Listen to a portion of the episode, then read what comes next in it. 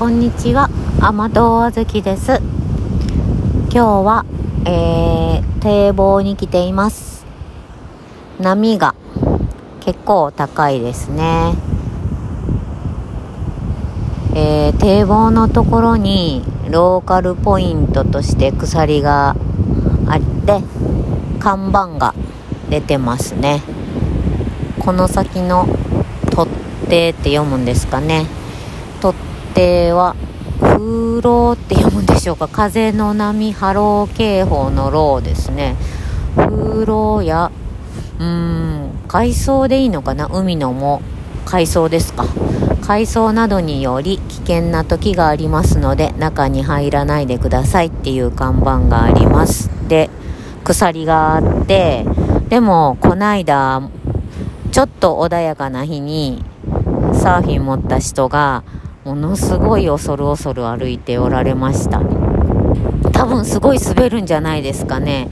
なんか釣りの人は長靴履いた釣りの人はまあ小股でちょこちょこ歩いてましたけどサーフィンの人は裸足なんですかね。なんか履いてるんですかね。ものすごくなんかもう這うよ這うようにというかスケート場で初心者の人がスケート場に降り立ったって感じの歩き方で歩いてました。多分、ずっと濡れてるので、ぬるぬるしてるんじゃないでしょうかね。怖くて立ち入りませんけれども。うん。で、そこからどこ、どこ、そこ、そこを歩いてどこ、どこでサーフィンされたんだろうとちょっと、うん、すごいなあんなところで波波に乗ったらすぐに堤防に叩きつけられるんじゃないだろうかと気にはなりましたがこの間分かりましたし今日は堤防じゃない方でサーフィンの人が何人かおられますね。